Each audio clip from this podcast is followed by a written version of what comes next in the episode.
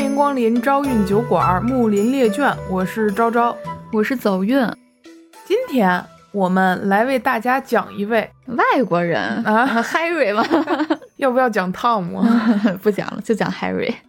海瑞，有人评价说啊，这人是尽忠如蝼蚁，尽孝似禽兽。你说这又忠又孝一个人，怎么又如蝼蚁又似禽兽呢？怎么会有这样一个评价，是吧？而且这人啊，他把棺材当做自己的终极武器，是吧？啊，那他又是怎么样一个人呢？诸位就请听则个吧。大家如果对海瑞这个人有有一点了解的话啊，给大家最直接的或者说第一印象就是这是一个清官。对，确实这是一个清官。我是希望能给大家讲一讲，就是他除了清正廉洁之外，还有没有别的面儿？它的另一面或者另很多面是怎么样的？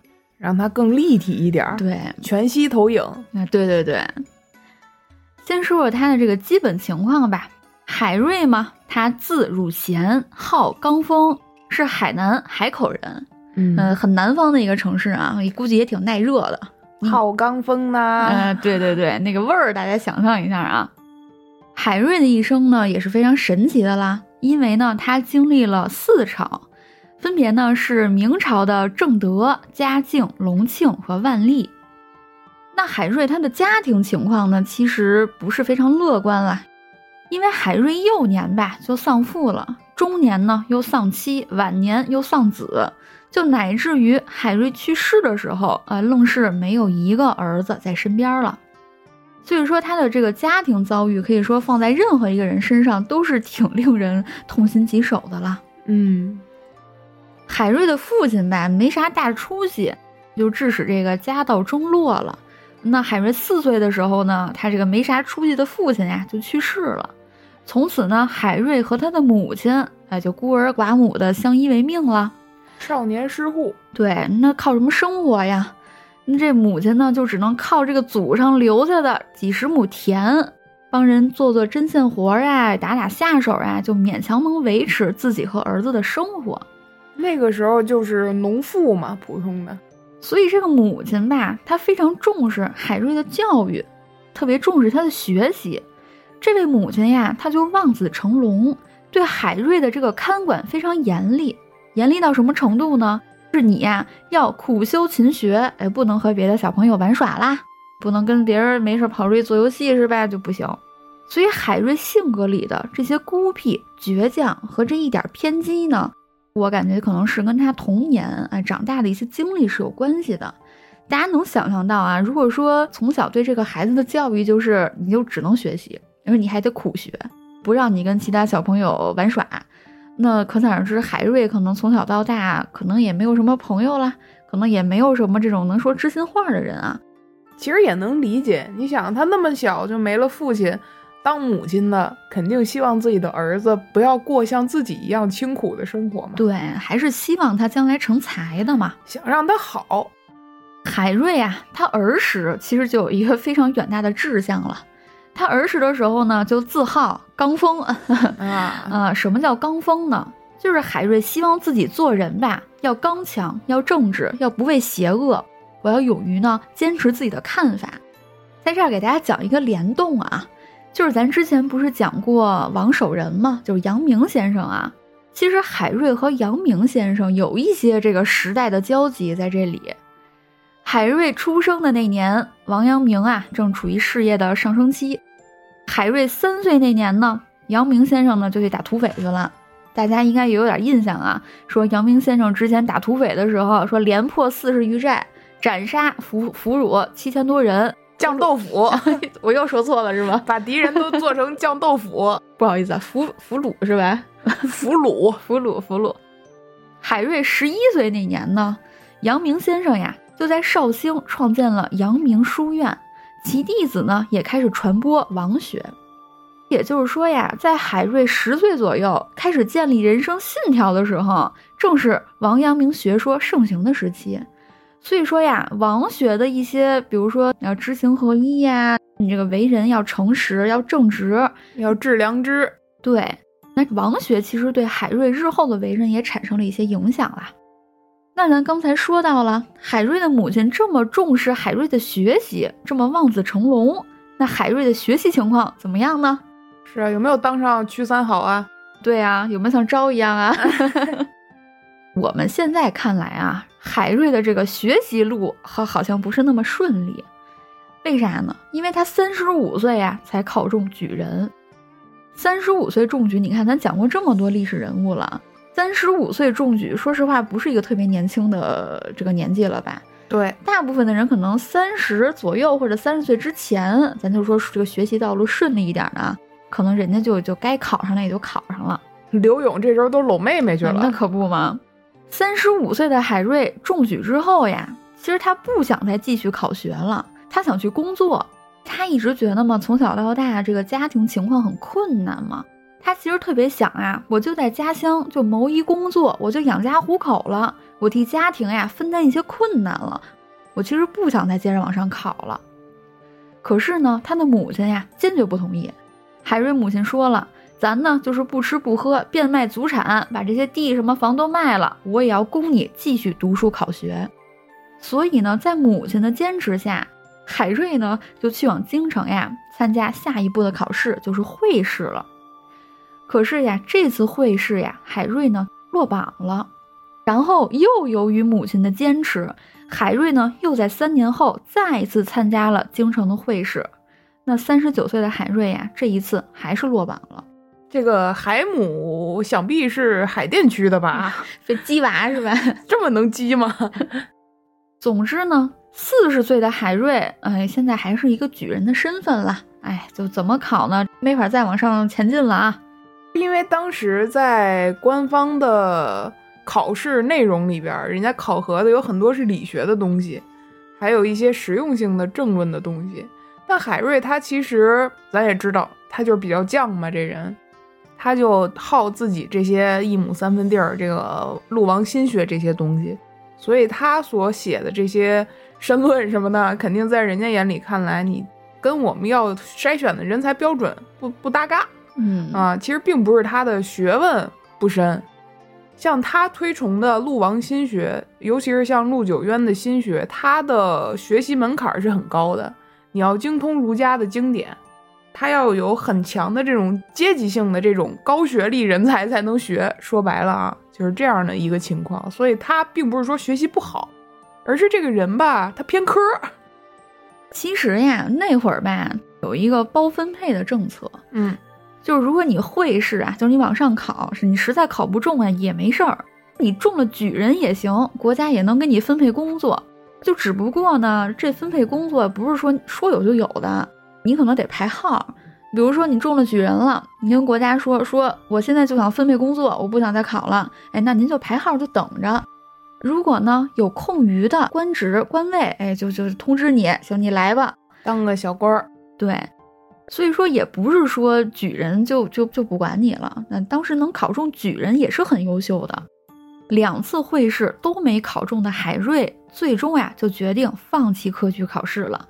我呢就等着叫号，给我安排工作得了，不再追求母亲的希望，不再死磕 啊。海瑞啊很幸运，没过几年呢就等来了一官职。这官职呀就是福建南平县的教育。咱现在用白话文说呢，就是当一个公办学校的校长，比如他是中关村三小的校长，或者中关村中学的校长，这么一个意思啊。咱现在可能会觉得说校长多牛批呀，是吧？一个挺重要的一个官儿啊。但其实放在那会儿吧，这个校长呀，其实是一个不怎么入流的官职了，因为啊，整个他这个单位最高级别的人才是个九品的官儿，就相当于整个这个单位的级别都不是很高。而此时呢，海瑞呢已经四十多岁了。四十岁，他才第一次参加工作呀。那海瑞非常激动了，踌躇满志啊，就高高兴兴的带着母亲呀去南平上任了。哦，那海瑞呀，从他这第一份工作开始，就带有着非常强烈的、非常独特的个人作风。我先不跟大家去说是什么作风，我先给大家讲几件小事儿。大家来感受感受，他是一个什么作风啊？好，先说第一件事儿啊，海瑞不是到了公办学校当校长吗？他首先呀就规范了这个考勤和请假制度，就是你这学生呢不准擅自缺课，就无故缺勤你就不行，你提前打招呼，而且你必须得有正当理由啊。学生们呢虽然挺叫苦连天的，但是也说不出啥，因为海瑞自己首先呀就非常的以身作则。海瑞每天来上班，第一个来，最后一个走，给大家呀做了一个特别好的榜样。第二件事儿呀，就是海瑞呢，他从不收礼，对所有的学生呢都一视同仁。我不管你家里是贫苦啊还是富足，你都别给我送礼，我啥也不要啊！你也别给我拿过来，你拿过来我还骂你两句，我什么都不要，不受贿赂。我对所有的学生都是一视同仁的。第三件事儿呢，哎，就讲一故事了啊。说有一次呀，这个知府来巡查，知府就是市长嘛。市长来了呀，那市长来了，带了一堆这个工作人员呀，什么副市长呀，什么这个打工仔呀什么的，一帮人浩浩荡荡就来了，大领导们。对，按照这个明代官场的礼仪呀，就说这个领导来了呢，就咱们应该行跪拜礼。所以当时呢，这市长一来，哗啦啦，这一帮人呢就跪下了，那欢迎欢迎，热烈欢迎，欢迎市长来视察。但是呀，这人群当中就立着一个人，这人就是海瑞了。就只见呀，海瑞鞠了个躬，作了个揖，哎，就就没了，就站那儿了，杵那儿了，不动弹了。其中呀，有一个主管教育的副市长啊，就很生气呀，心想这人装什么大头鬼呢？给我长脸呢？这是怎怎怎么就你突出呀？这副市长呢，也不好意思当着这么多人的面骂海瑞啊，就阴阳了他一句，说。嘿，你瞧那儿，嘿，立了一笔架子。大家听了呀，就哄堂大笑了。当然，这一笑呀，这事儿也就这么过了。于是呢，海瑞就喜提了一个外号，就是“海笔架子”。啊，因为古代的笔架其实就是像一个山字形，两边矮，中间高。对啊，如果他两边蹲了一边一个蹲了，不是蹲了啊，跪了，跪了，跪倒了两个人，他在中间一站，特别像笔架子。对 对对。所以其实海瑞啊，在有海青天这个外号之前啊，还有一个外号就是海笔架子了。嗯，咱接着说这海瑞他不跪，他当笔架子的理由是什么呢？海瑞说了，大明律法规定，学校是什么地儿啊？是孔子孔圣人的地盘，在学校呀，只跪孔子，不跪别人。就算皇帝来了，我都不跪。这个呀是朱元璋，是明太祖定下来的规矩哦。所以你听到这儿，你觉得海瑞是一个什么样的人啊？让我想到了一位故人，是我们大学的一位教授。这教授啊是个高数老师。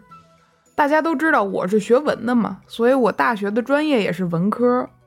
对于文科学生来说，那高数简直就是天文啊！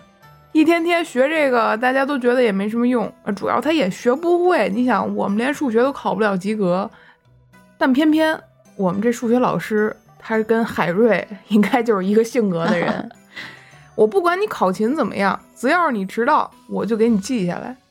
迟到一分钟和迟到一秒钟都是一样的，必须得给你记下来，以上课铃为准啊。再一个就是最后考试。该多少分是多少分，五十九分我一分不给你提，该不及格还不及格，该挂科还是挂科，挂科重修是吧？继续考，考这个试卷啊，不给你画题，跟原来的试卷也不一样。你学会没有？学会了就过，学不会考五十九，继续重修。就这么一老师，就因为这老师啊，当年我们学校的院长，因为文科学院嘛，肯定那恨不得一个班九十个人，八十九个过不了的啊，然后八十八个重修的。结果最后院长提溜着东西去他家，说：“老师，哎，这个不行，就松一松，是吧？”人说了，不行，会就是会，不会就是不会，不会就过不了，这是规矩。哎，就这么一老师，你看跟海瑞像不像？你知道这么说，我也想起我大学时候一位教授，对，也是这个作风啊。嗯，确实啊，咱们能看出来，海瑞是一个很有自己坚持的人。嗯，呃。怎么说呢？就是有傲骨吧，自己的坚持了。对他有相当有原则，按规矩办事儿。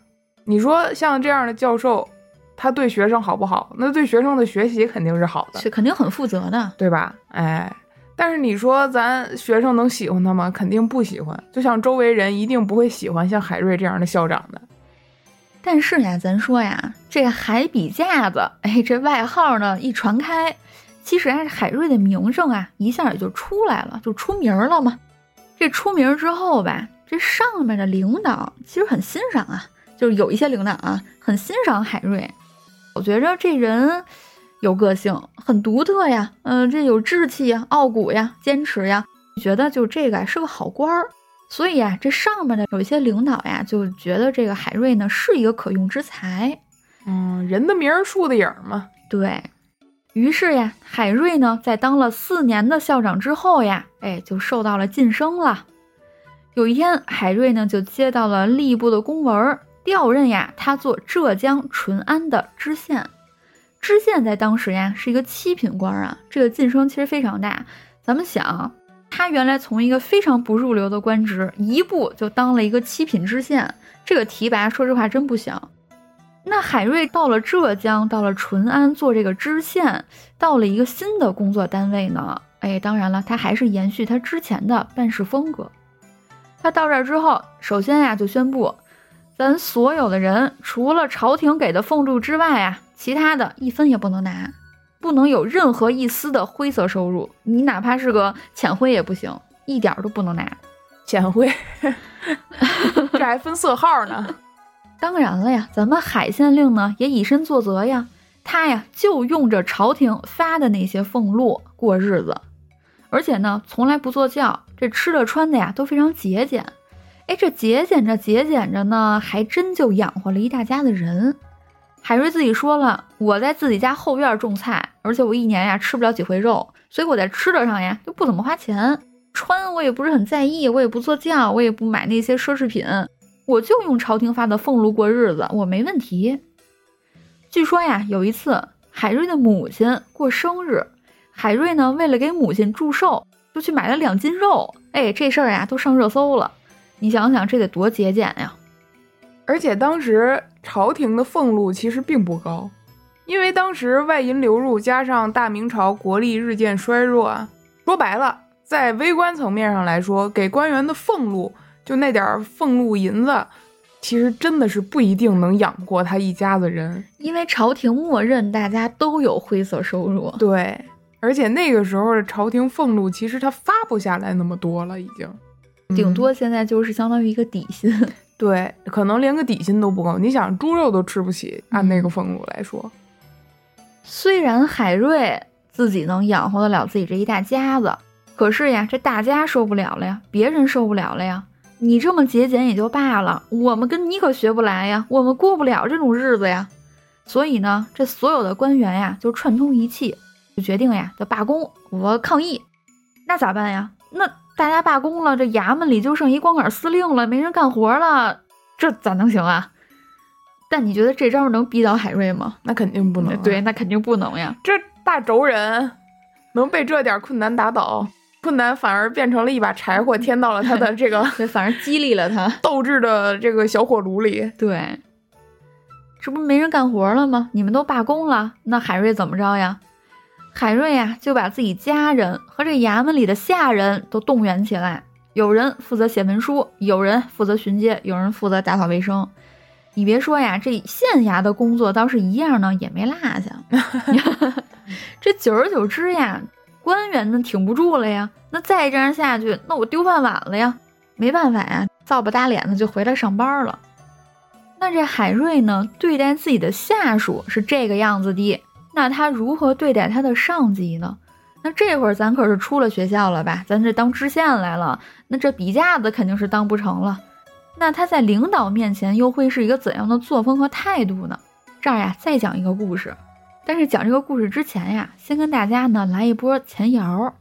接下来讲的这个故事呀，是真真的记载于正史、明史这里面的。虽然说呢，这些故事呀，在明史里呀有记载。这记载的不过也都是后人呀对当事人这些行为的一个记忆里的描述罢了，而且呢，本身记忆就有偏差，再加上那时候呀好多事儿都口口相传，避免不了呀会有这个叙述人的一些就主观的一些创造了。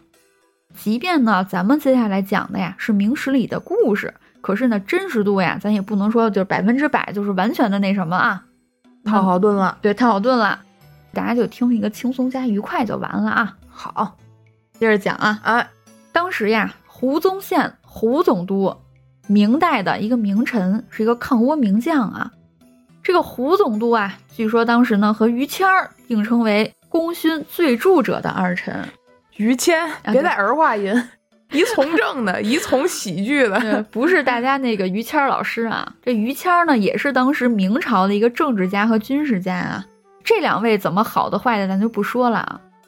咱就先说这个胡宗宪胡总督的儿子。这儿子呢，就喜欢到处旅游呀。这儿子所到之处呢，这肯定就被当地的政府热情接待呀。大家都觉得呀，这胡公子要是能回去，在胡总督面前帮咱美言几句。哎，这太重要了，那可是总督儿子呀。对呀，那赶明儿胡公子跟老爹一说，哎，我去那哪哪哪了，那哪哪哪建设的可真不错呀。那这在领导面前多大官啊？这有一次呢，这胡公子呀就来了海瑞的地界儿了，住进当地的招待所。这胡公子往那一坐呀，翘着二郎腿就等着海县令过来请安呢。谁知道呀，那海瑞根本就没要来呀，就是安排招待所呀。按正常的标准招待胡公子，大家能想到啊？就海县令这么节俭，这招待的标准呀，那也高不到哪儿去了。嗯，所以说就引得这胡公子那是火冒三丈啊，将这厨子和服务人员那吊起来暴打一顿。这得罪了胡公子，胡公子一发威，这县衙的人都吓坏了呀，就赶紧过来禀告海县令。这海县令一听，一拍桌子就说：“谁呀？谁敢这么撒野呀？”那咱也把他吊起来打，你就打去吧，尽管打，出了事儿就算我的。这这下属一听，那县令发话了，那得了，那我就去打吧，那我就去照办吧。于是呢，就去招待所把胡公子一顿痛扁，而且呀，还把胡公子随身带的几千两银子没收了，充公了。这一把 就赢回来了。对，这一下这县衙的这个收入一下就翻了几万倍。对。海瑞这给人儿子暴打一顿，那海瑞怎么处理这事儿呢？嗯，海瑞其实也动了脑筋了，他呢给胡总督写了一封信，大概意思呀就是说呢，我记得呀，胡大人您曾经说过，咱们国家要富强，民族要振兴，怎么办呢？各地呀就要厉行节约，不能铺张浪费。可是今天呀，我们招待了一个过路的官员。他觉得我们招待不周呢，就把我们工作人员给打了，而且呀，还冒充是您胡总督的儿子。我呀，真是替您生气呀！我早就听说呀，您一直对子女的教育都很严格呀，您怎么可能有这样的儿子呢？啊，这人一定是假冒的，这人呢，败坏您的名声啊！我呢，已经替您教育他了，我还没收了他全部财产。我向您汇报一下，不是不会装孙子呀，也对，也动脑筋了。这胡总督看完信之后哭笑不得呀，你说这事儿也就不了了之了。海县令在淳安这个地儿呀干了三年，其实呀把当地治理的还不错了。这不错呢，主要就是指淳安县人民的生活呀那是越过越好啦。接着呀，海县令呢就被提拔了，被提拔为嘉兴府的通判。可是呀，这次提拔呀就不是那么的顺利。因为啊，海瑞的这个处事风格呀，已经传到全国了吗？这嘉兴地区，海老爷要来我们这儿当通判了。于是大家呀都在找关系，花钱托人，务必要把海瑞弄走。于是很快呀，就有人呀弹劾了海瑞，海瑞呢就失去了此次到嘉兴任职的机会，就改任呀江西兴国的知县，相当于是一个平级的一个调动了。这日子呢过得也很快，海瑞呢最终呀还是升职了。这回去哪儿了呢？去当一个京官儿。他呀去任了户部云南司主事，是一个六品官职，从七品升到六品了。咱说呀，海瑞呢自从四十多岁参加工作之后呀，其实一直去的都不是什么特别富足的地儿。可是这回呀，他到了京城任职，而那可真是大开眼界呀。真正让海瑞大开眼界的，乃至震惊无比的是什么呀？就是京城的政治腐败和贪污了。真能贪呐！你们可，你想以前海瑞都在那个不是特别富裕的地儿是吧？你那贪可能也就是也就到那样了。但是海瑞到了京城一看，我的妈耶呀，这都是 巨贪。对呀，那海瑞不能忍啊！以海瑞的性格，这肯定不能忍。于是呀，五十二岁的海瑞就干了一件惊天动地的大事儿。他呢，向嘉靖皇帝呈上了一篇谏言。那这怎么就惊天动地了呢？主要因为啊，他还买了副棺材。哎，他呢是买好了棺材才去觐见的，抱了必死的决心了。咱稍微说一句，这个嘉靖皇帝啊，嘉靖皇帝是一什么人呀？他是一个地道的仙君啊，嗯，长期这个修丹修仙呀，就不怎么理朝政啊。所以海瑞啊，当时就觉得，如今的京城，如今的天下如此的糜烂腐败，都是因为你这皇帝呀没带好头。所以呢，我为了天下，为了百姓，我就要冒死上谏。于是呀，他呢就扛着棺材。向嘉靖皇帝呈上了非常有名的一篇谏文，叫《治安书》。这里面吧，就批判嘉靖皇帝说呀：“你这皇帝，你迷信巫术，你妄想长生。”海瑞呢，就指出说：“天下呀，官吏贪污，将军羸弱，民不聊生，这些呀，都是由于你这皇帝做了不良的榜样啊。”甚至呀，海瑞呢，还讽刺他的年号，说。嘉靖啊，意味着家家皆敬而无才用啊。他这篇谏文呀，最后呢也提出了一些改革的具体意见啊，呃，当然最后也很语重心长了，说希望皇帝采纳。不出意外的呀，就是嘉靖皇帝呀就震怒啊，把海瑞呢关进了大牢，而且呀就快要下旨杀他了。这时候呀，就有大臣劝说，说呀，嘉靖帝呀，你这么想。海瑞呢，他到了还是一个忠诚正直的人呀，而且海瑞呢，在百姓口中的风评很好。您呀，杀他，您一定要三思啊！在大臣的劝说之下呀，皇帝呢就仔细审视了那篇奏书呀，当然也看到了海瑞呀这个文笔当中呢流露出来的忠诚和正直。可是呀，嘉靖帝是个要面子的人，您把我臭骂一通，还调侃我的嘉靖，这家家都干净，一毛没有。我要是这么就给你放了，那肯定不行呀。虽然说海瑞的命保住了，但是呀，海瑞呢还是在牢里头呀住下来了。海瑞啊就这样一直呢被关着关着关着，一直就关到嘉靖皇帝驾崩。新皇帝啊明穆宗，也就是咱们的隆庆皇帝啊就登基了。隆庆皇帝一登基呀，就把海瑞呢释放了。这隆庆皇帝呢，其实在位时间不长啊，就只有六年。隆庆皇帝就认为呀，这海瑞呢是国家政治一副清流的代表，此时呢重用他的这个呼声呀也很高。他呢廉洁自律，为民办事，深受百姓的欢迎啊。可是呀，隆庆皇帝也想，这海瑞这人的处事方式，这个标准原则也许过于严厉和苛刻。所以说朝廷也很伤脑筋，就是你把这人放在什么位置上呢？搁哪儿都不合适。对呀，你你你不好办啊。在之后不太长的一段时间里啊，海瑞呢先是官复原职，然后呢又任了诸多职务，直到呢隆庆三年的时候，五十多岁的海瑞呢终于登上了他这一生的政治顶点了。他去干啥了呢？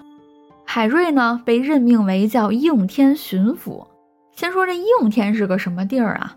这应天呀，可以说是当时这个明代经济最发达的地区之一了啊，而且是当时呀就规模最大、人口最多的一个城市。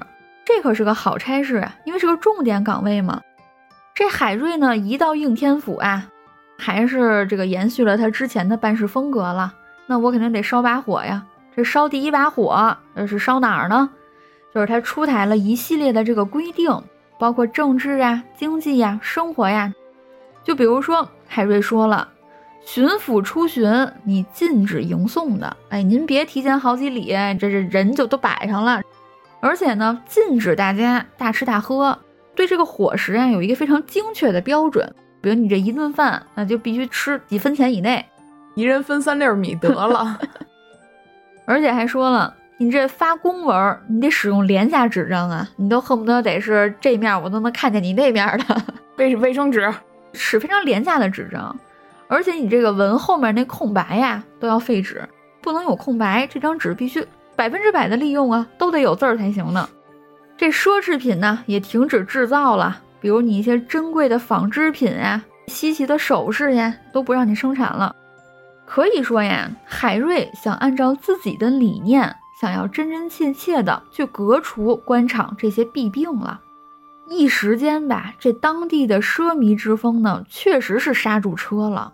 那主要你这不让你制造了是吧？这些东西都不让你生产了，买也买不着了。对呀，没有买卖，没有杀害。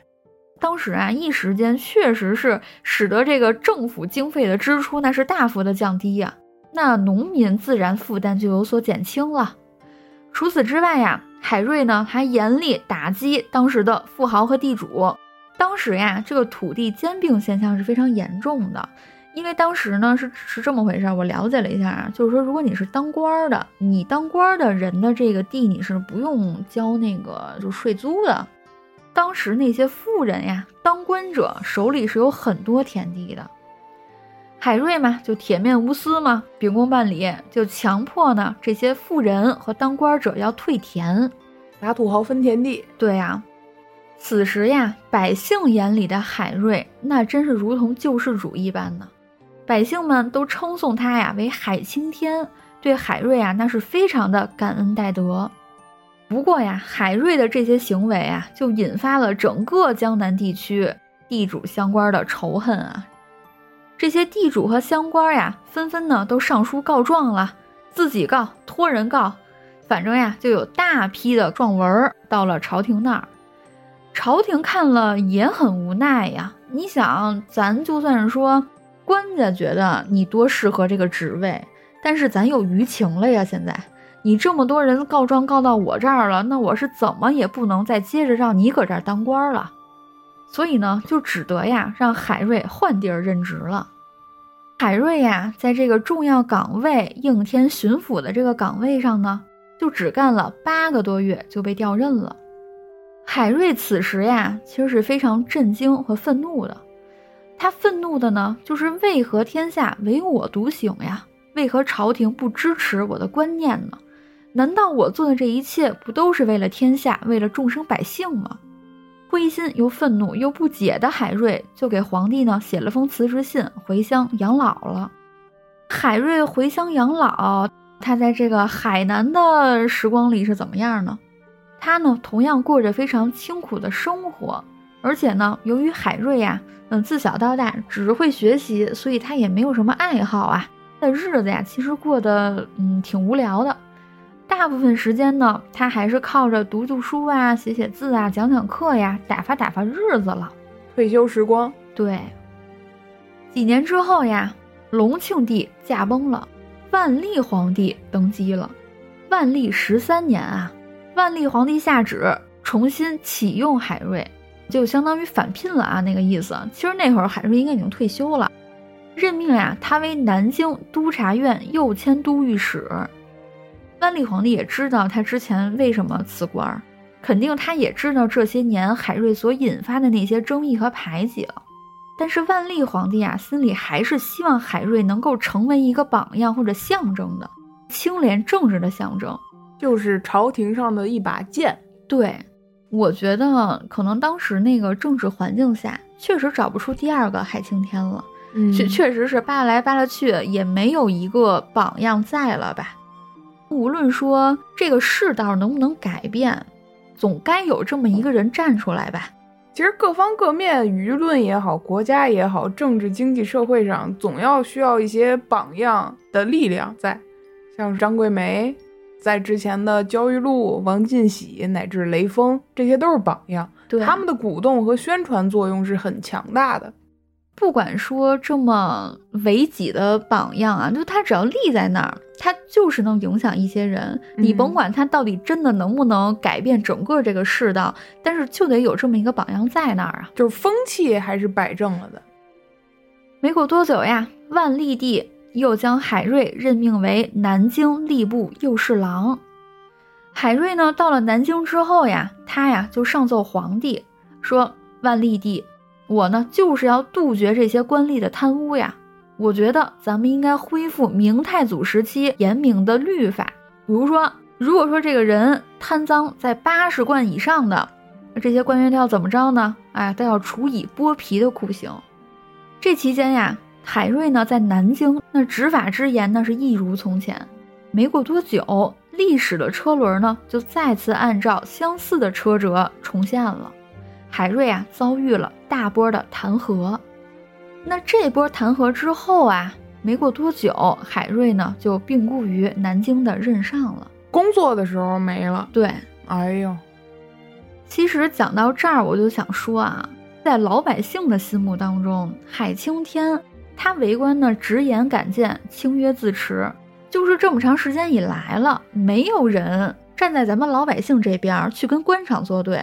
但是海青天海瑞他敢，他敢跟那些人较劲。曾经呀，就海瑞不是被返聘吗？他呀从海南奉诏去往南京任职的路上，就说这百姓们呀都争相的相拥到街上。就是为了看海瑞一眼，甚至有的百姓呀，还在海瑞门口呀蹲点儿。那海瑞见了百姓就问呀，说：“那个老百姓呀，您找我有何事啊？”百姓呀就特别恭敬的磕了个头，说呀：“海老爷没什么事儿，我们呢愿一见海爷相貌耳。”就说呀，我们呢就是想见您一面，没什么事儿，给您请个安，磕个头，我们呀心愿就了了。可见呀，海瑞在老百姓心目当中的地位，其实真的是非常崇高的。讲到这儿，再说一个后摇吧。其实海瑞呢，他作为一个清官啦，其实也有一些负面的声音。在士大夫阶层，或者说在朝廷看来，海瑞他可能不是一个特别能任用在重要岗位的人。朝廷呢，在任用海瑞的时候，其实是有一些顾虑的。有人说呀，说是因为海瑞呢总是要恢复朱元璋时期的那些严刑酷法，大家就接受不了呀。那你要支持他，到时候都给你剥皮了，你受得了吗？还有人说呀，说海瑞呀，在这个为人处事的过程当中，语言当中呀多鲁莽，个性又古板，那不好沟通协调呀，没法跟他在一块办事儿啊。就是我觉得咱们作为后人，我觉得还是要看到这些木林中人的闪光点的啊。咱们要肯定的就是海瑞他对于这个君主的一个忠诚啊，还有他对于这些道德的坚守，我觉得他的刚直和坚韧其实是值得我们敬佩的啊。嗯，说实话，我在前期了解这个人的时候，说实话我不太喜欢，嗯，因为我觉得他有点太极端了，轴。想要整体向好，其实团结是一个非常重要的一个因素。嗯，就是你这些人，你要甭管你自身多优秀啊。你要能团结起来，然后一起奔向一个目标，奔向一个终点。但这一点我恰恰觉得相反，在一个浑浊的世道里边，我的观点是啊，个人观点，就在一个浑浊的世道里边，如果他是那个为了团结可以抛弃原则的人，那他也就没有什么闪光点了，那他就是碌碌之辈了。确实，确实，如果他把自己当做一个标杆。我身正不怕影子斜，对吧？我做的是没有任何毛病的。那我希望这个太平盛世里边应该是有人来团结我的，或者说不需要所谓的团结。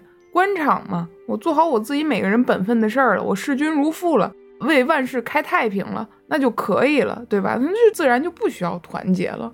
但是反而是在一个比较浑浊的世道里边，需要团结。需要拧成一股绳才能到达一个某一些政治上面的目的。那我其实啊，到后面也对海瑞有一些改观了。我改观的那个点在哪儿呢？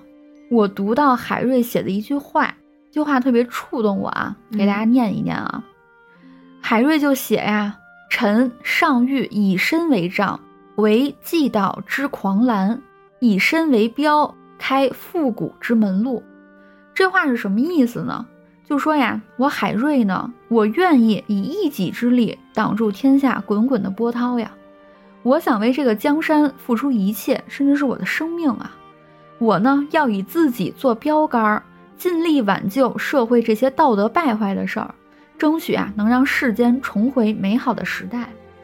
我读到这句话，我就跟他感同身受了。嗯，因为我就在想呀，这样一个真实的人。这么一个坚守的人，他尽了一生当中最大的努力啊，去克己修身呀。他可能一生当中很多时候都觉得自己格格不入，觉得自己无奈又痛苦，就好像芸芸众臣当中啊，就只有海瑞一个人认真了。所以我挺为他的这一生动容的，因为我觉得咱们有的时候也会觉得自己格格不入，也会觉得自己好像跟身边很多人 不是能弄到一块儿去啊。所以我就想到海瑞，他一生这么的格格不入，可是他却能坚守。嗯，他却能这么克己复礼的去当这个标杆儿，这一辈子呀，他活了挺大年纪的，七十多岁了。他这一生，说实话，我挺佩服的，我挺敬佩的。他能坚持到这个年岁，他能从一而终，我觉得就是嗯，挑大拇哥了。历史当中确实是应该有这样的人存在。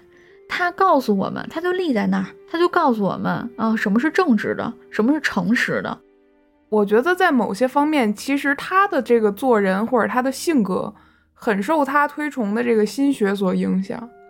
因为像理学和心学两种嘛，理学是先格物而后知之，就是在格物的过程中，我探究，我多问为什么的过程中，我知道很多道理，这些道理像拼图一样，一点一点拼凑出我整个的这个普天之下的这个世界万事万物运行的一个大的道理。而心学讲究说，你要先找到本心，因为既然你能理解这些道理，那就说明这些道理可以映射到你本心上。所以你要先找到你的本心，也是你的良知啊，你的从生下来人该有的一些最本真的良心，可以这么理解。而后你再学那些细枝末节的东西，那些都是细枝末节的知识了。像海瑞他做到的就是先找到了自己的本心。我的本心就是我尊崇那些我认为对的事情，我做了我认为对的事情，我觉得利国利民，起码是我作为我这个岗位也好，我作为一个人也好，我所有的能规范的地方我都规范了自己，这对他来说并不痛苦，因为这就是他做的就是知行合一嘛。我怎么想的我就怎么做，我就是这样想的。所以说，像阳明先生说“此心光明，亦复何言”，他就是这样一个人，我觉得。海瑞他在离开人世的那一刻，也可以称得上是一句，呃，此心光明，亦复何言了。他所有做的事情，所有的想法，所有的动作，都是知行合一的。咱们讲海瑞这个人，也就短短的讲了这么一个小时，嗯，但是大家想，他一生七十多年啊，这么漫长的人生里，我相信他承受了很多排挤和非议，很多压力了。可能他一生当中，也许都没有怎么遇到过能理解他的人，能支持他的人。可是我觉得他就是这样的一个人，就这么真实的，我觉得是有点残忍的活在这个世上。然后呢，他还能坚持自己的本心，这么多年都不动摇，真的是一个标杆了。其实他是把一些要求圣人的那些圣贤的那些自我要求或者道德标准，当做一面镜子，先照自己，而后再照整个国家。任何时候，我觉得这个国家都需要这样的镜子。对，咱们再说说其他的吧，比如说，哎，为什么这个嘉靖帝那海瑞都直接指他鼻子骂，对吧？天下之人不值陛下久矣，就说我你知道吗？普天之下所有人都不爽你，他敢这么跟皇帝说话，那为什么嘉靖还不杀他呢？其实有多方面的原因啊，咱简单说一说。第一个就是嘉靖这个人。咱先了解一下，咱之前讲过一期嘉靖帝嘛，这儿咱再多说几句。他呀，求仙问道，天天就吃点什么仙药仙丹啊，九转还魂丹啊，吃点什么水银或砒霜那些玩意儿啊。二十年不上朝，人道士跟他说了，你呀见你儿子不好，那他就不见儿子，跟太子不相见。然后二十多年当这谜语人儿，每次上朝的时候，跟这个大帘子后头拿一锅跟那敲。拿一磬哈，跟那敲，嘣一声，让大臣去猜他的心思，猜他想，他说是对呀，还是不对呀？行啊，还是不行啊？就嘣这一声，你就敲去吧，你就想去吧。哎，念一念他的道号吧，老长了是不是？对，诸位来看看他给自己封这道号啊。招打开了自己讲嘉靖帝那期时候的手稿：凌霄上清统雷元杨妙义飞旋真君。九天玄教普济生灵长阴阳功过大道恩人紫极仙翁阴阳真人元虚玄应开化伏魔忠孝帝君太上大罗天仙总长五雷大真人玄都境万寿帝君。我听你念，我都差点没喘上气儿，我都不敢呼吸，是吧？啊，就这么一人，天天让自己的宫女儿这个吃喝露水，吃桑叶，人宫女儿受不了了，哎，采集人家的精血，呃，炼丹药。人宫女受不了了，差点给他勒死，结果后来就不住故宫里头了，怕再被勒死。就这么一位人啊，没事天天喜欢编点什么花环啊，这个往大臣头上戴，也不穿龙袍啊，就穿道袍，也不坐龙椅龙榻什么的，弄一个八卦阵往上面一坐，就这么一位皇上。但这个人啊，他虽然心坏了，但他脑子极度聪明，他是一个特别聪明的人。因为在他当皇帝之初，他其实是挺励精图治的，他有这个能力，而且他帝王心术玩的特别明白。所以啊，你想蒙他蒙不着，他不上朝还能把持朝政，起码说能把持住，没出大的乱子。哎，没说明朝改姓了，对，你就可见这个人有多厉害，玩帝王心术有多聪明吧。再说回来啊，为什么说嘉靖帝他不杀这个骂了自己的海瑞呢？因为嘉靖帝想了。你啊，你想当比干，可惜我不想当纣王。纣王大家都知道，昏君嘛，对吧？比干跟纣王的故事，就相传啊，纣王的爱妃妲己特别残暴，残暴到什么程度呢？天天看着杀人玩。比如说，哎，叫一堆孕妇过来说，哎，大王，你知道吗？我会判定孕妇肚子里小孩男女。大王说，哎，怎么判定啊？说，哎，你让他们蹲下，哎，这个手扶左腿的就是男孩，手扶右腿的就是女孩。哦，是吗？嗯，你们蹲下都，哎，一个扶左，一个扶右，啪啦啪啦啪啦都扶起来了。扶完了以后，怎么验证呢？把这些孕妇给我杀了，把肚子里孩子给我剖出来，看看我爱妃说的是不是真的。哎呦，我的老天爷呀！对，就残暴成这样。这比干啊，当时是纣王手底下一大臣，他呢。就因为纣王和妲己的种种的这种惨无人道的行为啊，就开始上上言进谏了。只见纣王三天，大义进谏，哎，喷你一天不行，两天不行，我要喷你三天，站在你脸上喷，对，叫你脸开大，开三天，就跟开直播一样，这种。纣王听一天行，听两天行，听三天他也烦啊。最后烦到没辙了，纣王说了一句：“吾闻圣人之心有七窍。”你有没有啊？来吧，来人，给我把他心挖出来。你不是当圣人吗？你想当圣贤对吧？我看看你的心里有没有七个孔。于是就把这个比干给杀了。当时还要求他的手下把比干全家满门抄斩。这个时候其实有一个士兵，他很同情比干先生的遭遇啊，所以啊，他就悄没声的把比干的夫人给放了。但这比干的夫人当时已经身怀六甲了，于是他就逃跑啊，逃跑着逃跑着，他等到这比干夫人已经马上快生孩子的时候，临盆的时候，哎，这追兵也赶到了，追到哪儿了？追到一片树林子里。这追兵一看这儿有一女的，哎，生了一小孩儿，就过去问啊，万一是比干家人呢？说看这男孩女孩，男孩哦，男孩他姓什么？是不是姓比？不能姓比啊，肯定那姓比让人挑死了。夫人灵机一动，指着树林子说：“林，姓林，对他姓林。”哦，那追兵一听说，那就不是，那就走了呗。于是乎，林姓就由此而来了。哦，嗯，比干跟纣王的一个小故事啊。所以说，既然你海瑞敢拿着棺材跟我对殴，对吧？还说我这么不好，那么不好，你瞧瞧人家怎么怎么好，你瞧瞧你开始挺好的，现在怎么又不好了？啊！骂我，我要是杀了你，那我不就成纣王了吗？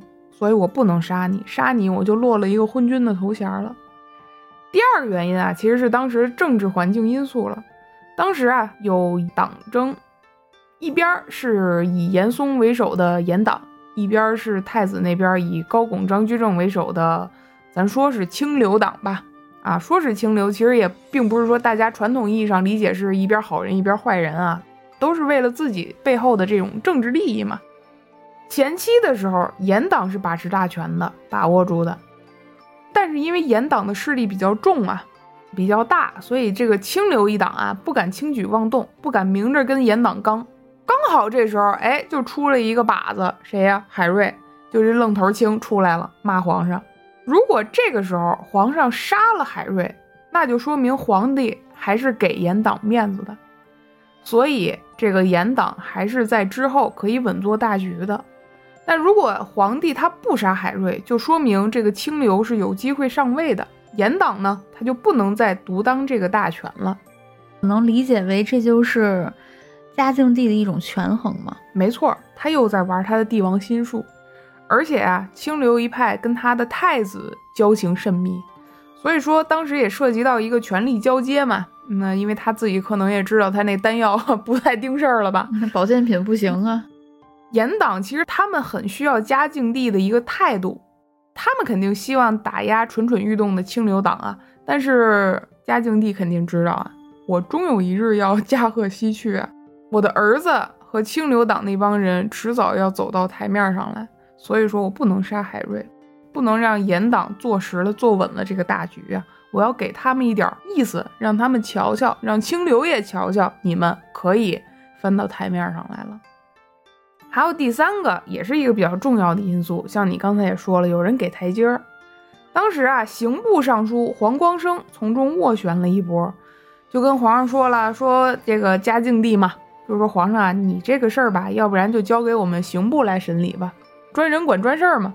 最后刑部出了一批文，说他骂您啊，这个事儿哈，其实就是像这个儿子骂父亲这种罪，罪不至死。其实就是大事化小了嘛，哎，这就是一个台阶儿，一个大台阶儿。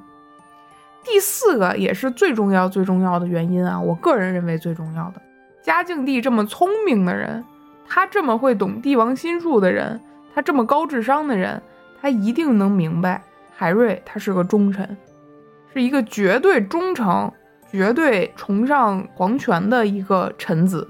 那这样一个人，他肯定是要留给自己的儿子。留给自己的孙子所用的，也正是因为由此啊，他把海瑞留在狱里，留在狱中不杀。等到他儿子上位的时候，隆庆嘛，给了他一个赦免、收揽人心的这么一个名声。这也是嘉靖帝为自己的儿子做的最后一件事儿了吧？当时啊，听到嘉靖帝死了之后嘛，没想到海瑞他大悲痛哭至昏厥过去。可怜嘉靖，他其实对严党一直都是很偏爱的，偏爱了严党一生。那死后痛哭的，竟然是骂自己的那个瘪犊子，也不知道他死后应该会对这个事儿应该怎么想，是吧？嗯，我觉得他可能会能料到，因为我感觉像海瑞这么一个，咱白话说就是挺轴啊，挺挺挺固执的这么一个人啊，嗯，但他反正他的忠诚是毫无质疑的。为嘉靖帝哭这件事儿，反而恰恰证明了他真的是一心为了这个朝代啊。对，因为有的人说他沽名钓誉嘛，他没有沽名钓誉啊。他如果沽名钓誉的话，他早就可以点到为止了吧？他不用做到那么绝呀。沽名钓誉，你是要钓一个誉，但是你钓过头了的话，那一定是过刚易折的。嗯，我觉得他就是那种无欲则刚的人，虽千万人吾往矣。说的就是这种人，啊，典型的非精致利己者，他不考虑自己的利益，他考虑的都是这个国家、这个百姓。他是一个特别纯粹的人。都说水至清则无鱼嘛，但是至清之水又难能可贵，对吧？我们去哪儿找这种至清之水呢？这个当今社会上又有多少人能成为至清之水吗？包括你我了。所以说，我觉得海瑞这个人还是非常值得大家去看到他的这些闪光点的。最后再跟大家分享一点，就是为什么我当时搜啊，其实确实有很多人不喜欢海瑞这个人的性格，因为放在咱们身边，如果有一这样一个人，咱们也会觉得怪怪的。但是我那天搜到一个知乎上的问答嘛，说那个电视剧里《大明王朝一五六六》嘛，为什么好多人讨厌海瑞？有一位网友回答：“你一开始讨厌的时候，都是你把自己带入了你是严党，或者你是清流，或者你是嘉靖，乃至你是他手底下那些小官吏的这个视角里看，你是讨厌他的。你总把自己带入到他同事的视角，但是如果你在那个朝代里，其实你谁什么都不是，你只是一个天天埋头种地的老百姓，这个时候你就喜欢海瑞了。确实，确实，我后来也想明白了。我觉得说，如果我的领导或者如果我的同事是一个这么轴的人啊，嗯，我觉得他对工作一定是很认真的了，他肯定很能干，他肯定为了这个工作可以付出一切。我觉得这样对我来说，我顶多就是忍受着他这种作风嘛。可是有他在。你这个科室呀，就就不愁业务不好了，嗯，也是个好事儿，没错，它能激励人心，对，就像一面镜子一样，悬在所有人的心中嘛。这个社会，我觉得还是需要这样的人的，嗯。大家觉得海瑞是怎样的一个人呢？也欢迎大家给我们补充各种各样的视角，当然前提是友善一点，好不好？大家就 gentle 一点，温柔一点，是吧？啊。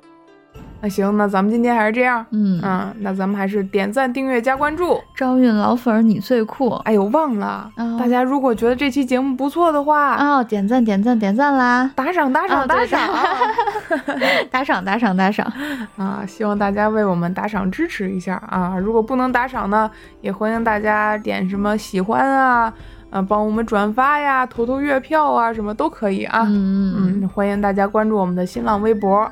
微博是招运酒馆。嗯，啊，那咱们就下期见吧。拜拜，哈，拜拜。